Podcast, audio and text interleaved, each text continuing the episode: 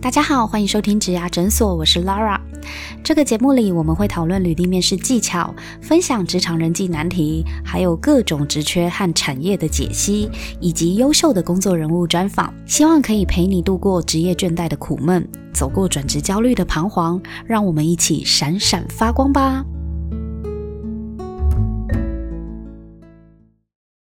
但我觉得退休新鲜人真的有这一个优势，就是他们在于去找谁，然后去询问东西，比较不会不好意思，也不太需要人家带。你只要给他窗口，他就会自己去找找这个人，然后把这件事情搞定。所以到后面，其实我觉得不用他真的上手还蛮快的。嗯前面当然了，是哪一个人进来面对一个新工作，有对啊一定要有个学习期嘛没。错没错，对，但是他的学习期我觉得没有比较长诶、对，因为我这样嗯听起来，我觉得 i o 你跟我带的刚毕业的新鲜人最大的差别是，我没有跟他讲了这些，呃，不，我给他电话号码，他可能去打，他就有点害怕，想说我真的要打给他吗？然后呢，但是我觉得你听到你这边，你会主动追，我觉得是最大的不同。而且他听不懂，他就会跟你讲他听不懂，太真，的不懂不要装懂。年轻人通常都是默默的，那你 对你不知道他听不懂，他可能听不懂，他也不知道怎么问。对，但是他如果真的听不懂，或是需要需要跟我再确认什么，他都很直接。嗯，其实到我们这种年龄，如果出来做事情的话，其实就是一个 purpose，就是使命必达了。哦，对，就是说，你上级交代我们什么事情，然后我们用我们的方法，因为我们会 depend on 说我们的上级是不是有多忙还是多闲。像拉拉，我看他忙的跟一个陀螺一样，所以呢，我就不想去打扰他。很多事情，陀螺，对，所以很多事情他跟我交代以后，我会觉得说啊，我不要去打扰他，我用我的方式把它解决掉。他要的是一个成 result 嘛，就是一个成绩而已嘛。嗯啊你，我用什么方式，他也不会来过问说，哎、你到底用什么方式把这个事情做好？他也是只有看成绩嘛。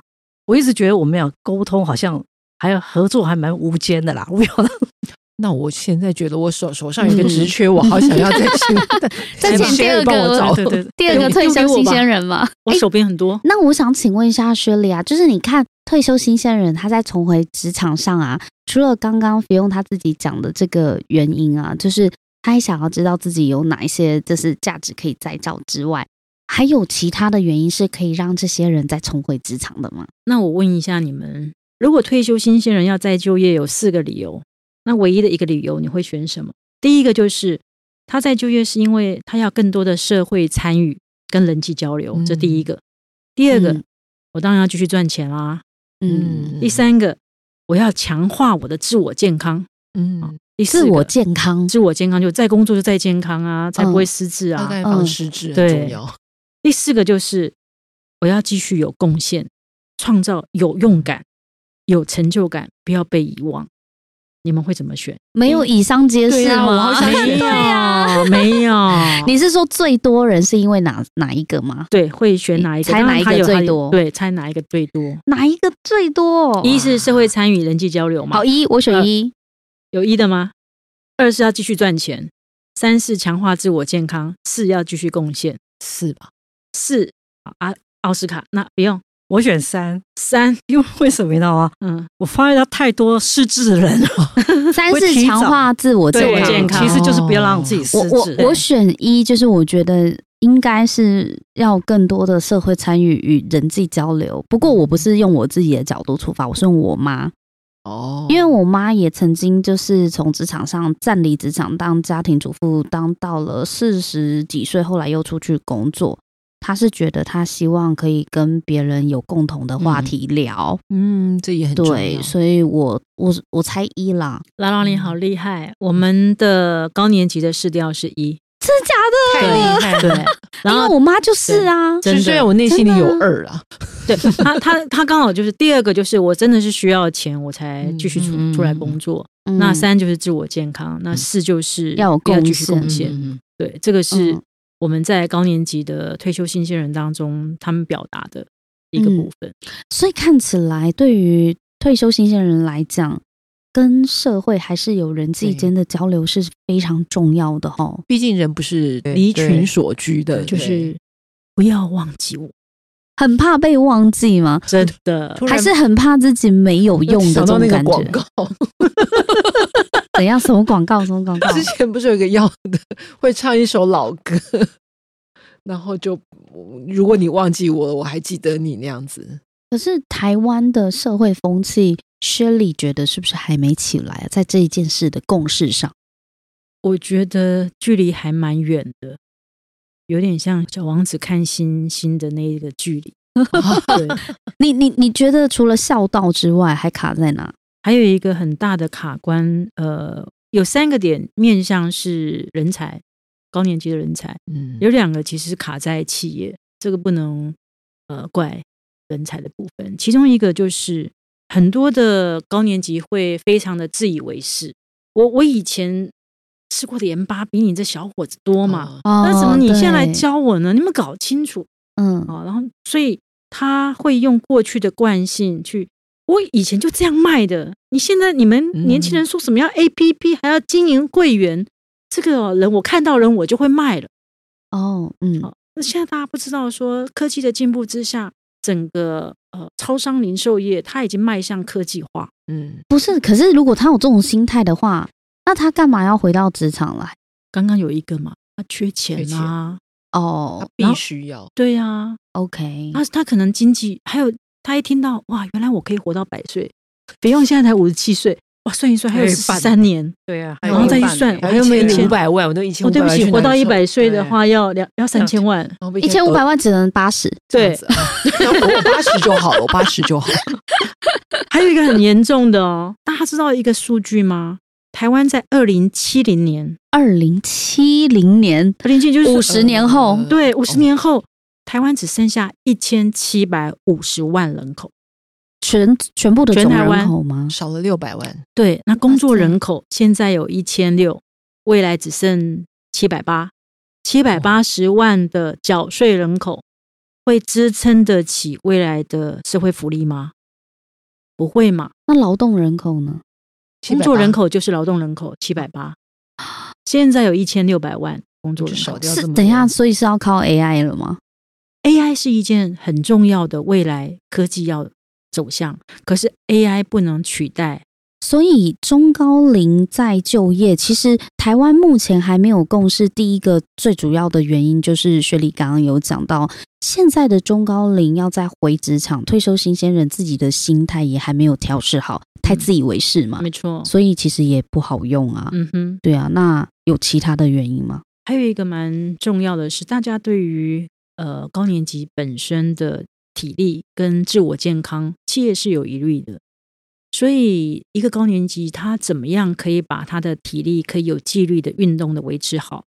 健康就算是你有三高、高血压、高血糖、高血脂等等的议题，你有没有做好自我管理的能，力？不能年年高。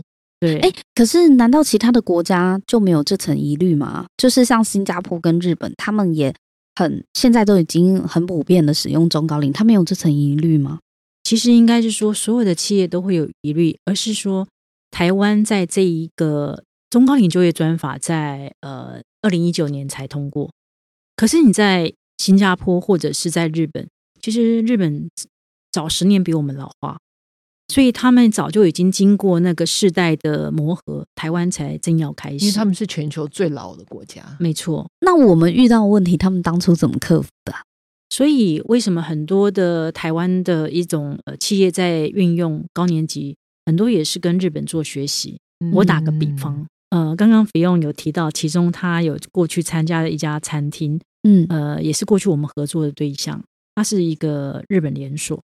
那当时候日本的总裁来到台湾的时候，他一看，哇，为什么台湾的这个人口都这么年轻，都看不到他日本有八十岁的奶奶、九十岁的爷爷还在工作？嗯他就马上跟这个台湾的总裁说：“他是找不到这样的工作人口吗？还是你们有刻意不用这些高年级？”因为这个日本的总裁一意之下，其实他们在呃今年的疫情前就已经拍好五代同堂。啊，三十岁、三四五六。嗯，七到七十岁的到七十岁。到七，因为在日本到九十岁耶，哇哇，九十对岁耶，九十岁要工作，对，所以我们会觉得说，刚刚呃，奥斯卡说他在新加坡机场看到八十岁奶奶，其实大家会认为是尊敬的。可是你怎么会看到一个八十岁的奶奶在台湾工作，会觉得那一定是子女不孝？对对，会觉得得他好可怜哦。所以各位，你发现什么问题？这是台湾社会的文化，人民本身都还要在教育。伦理价值我们观的，眼光的问题，会带着有我们怎么看待这件事情？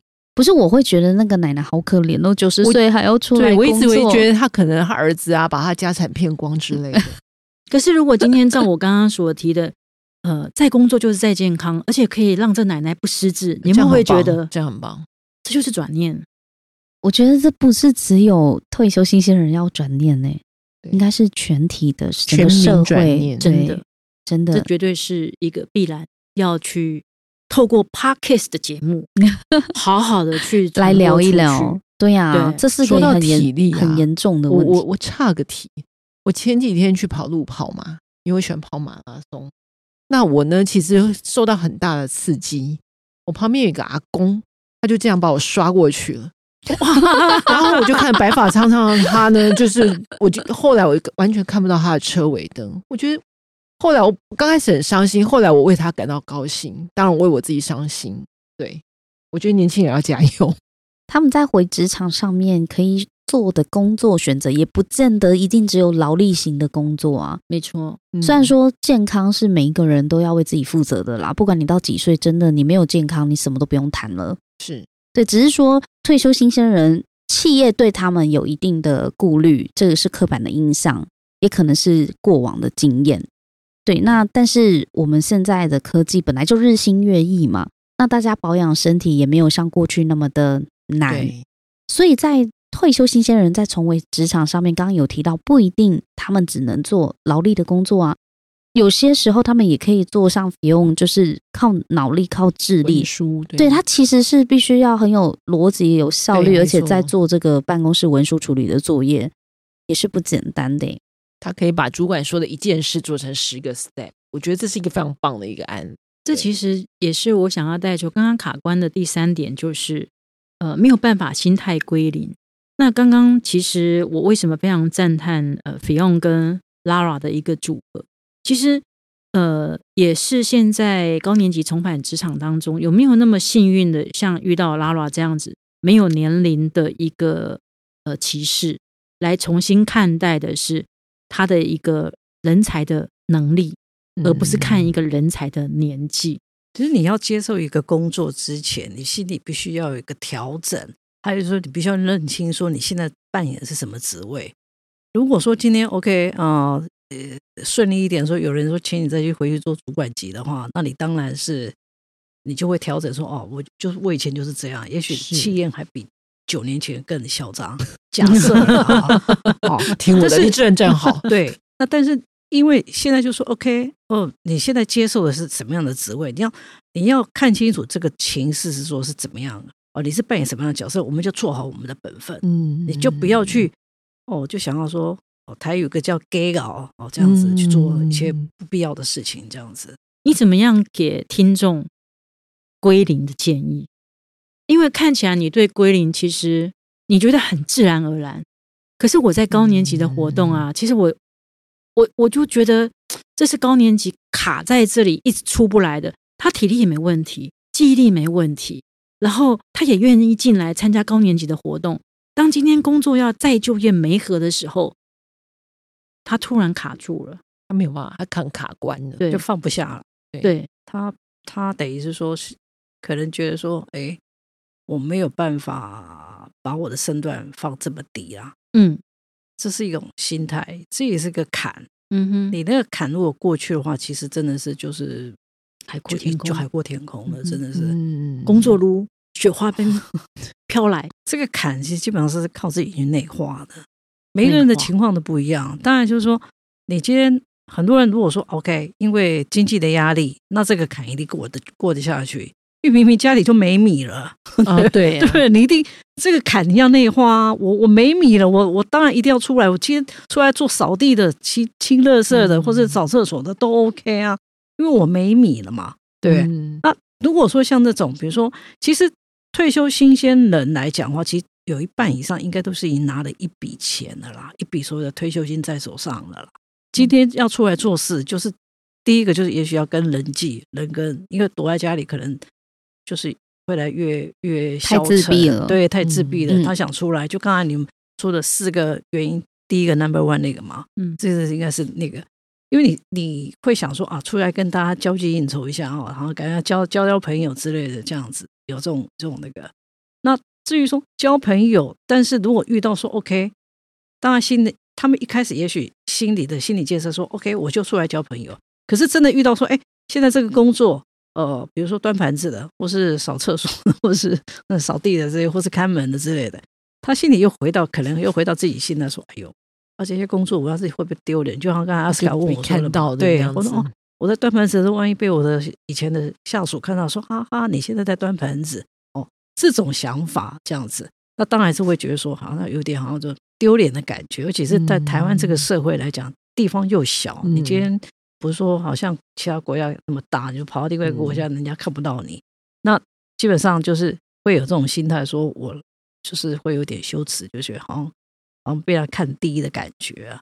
但是这个我一直强调说，这是要内化，就是因为说你你要因为什么，为什么要出来？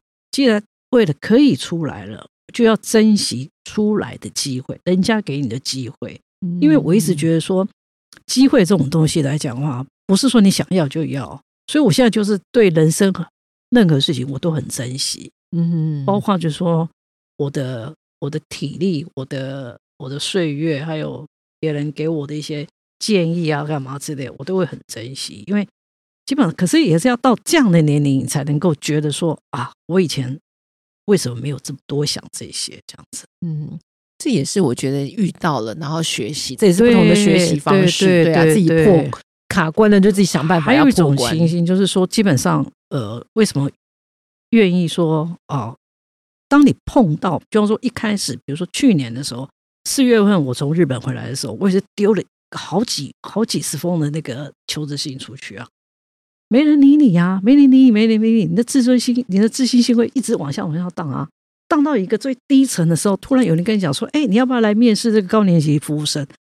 高兴的跟什么一样，你知道吗？那天我接到你们的那个面试电话，我在我印象好深刻，我就是在做捷运，我还跟他讲，你等我一下，我再找一个角落，然后那个角落 好好谈，可以好好谈的地方，不要被那些什么对对，对不要被那些什么捷运的车声音给、嗯。给打扰，珍惜。这个机会，对对对对对。对，就说你当当你有机会的时候，你会很珍惜，就会想说去抓住这个机会，而且心里那个心态说啊，终于有人看到你了。嗯。哎，这个被看到的那种心态哦，也许可能只有我，可能在座，可能我不晓得啦。但是我觉得对我来讲，那种感觉真的是比你说拿的另外多少钱摆在你面前哦，那那真的是那是嗯无价的啦，那种每感觉是无价需。要被对看见。对对对，嗯，就是说，当你被看见啊，有了，因为茫茫大海那么多人，那这么比如说跟我一样退休的人也是一缸子啊，对不对？对那为什么哎，为什么呃伊林是会跳到说你要不要来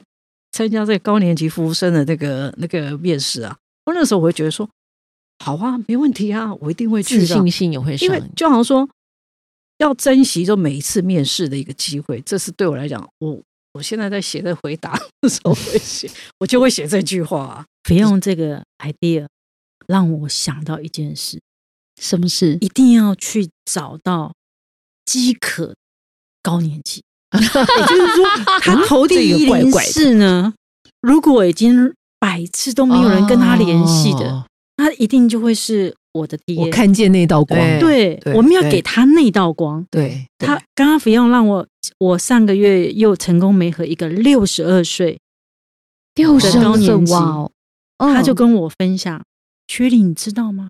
我应征了三百次，哇。比我还多。对。三百次还没放弃耶，对，嗯。没有，他是外商退休下来，他拿了一笔优退，嗯。那他可能也有更高的身段之类的，他被三百次拒绝 之后，没有完全没有身段，所以当我们跟他联系，真的是这样。哇他几乎是每一次我们跟他的联系，他都抱着很感恩、很感谢。对对，我们就说这是应该的啊，你我们没有特别多做，没有，所以你不知道，当我收到你们的电话，当一个六十二岁的即将要迈入到老太太被你们看见的时候，你们知道你们给我多大的希望。嗯。嗯那时候我就我就觉得哦、我好像在做一个功德，嗯。我就觉得、好有成就感，我可以让人家看见希望。我我觉得肥用他在心态的一个部分，的确也可以让听众呃有人家本来是主管呢，对，是啊外商吗？嗯，香算港商也都是外商啊，对啊，对。人家也是个外商主管呢。原来前面真的是有这样子的一个嗯心酸啦，就是求职的一个一段你心里面很很难过的历程，其实我是我不知道的。对，难难怪我。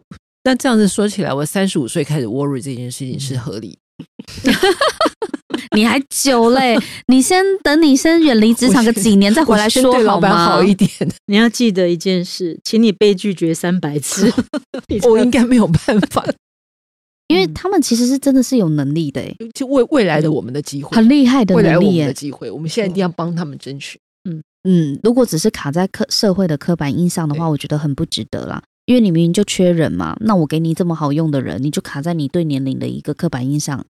哦，因为我们这把年纪了，五十几岁了嘛，基本上从那种比如说那种 Nokia 的按键呢，嗯到这个没按键呢，其实我们随着这个科技一代一代的，其实我们是每天都在学习。哎，嗯那你每天学习，你是不是对于所有事情都是归零？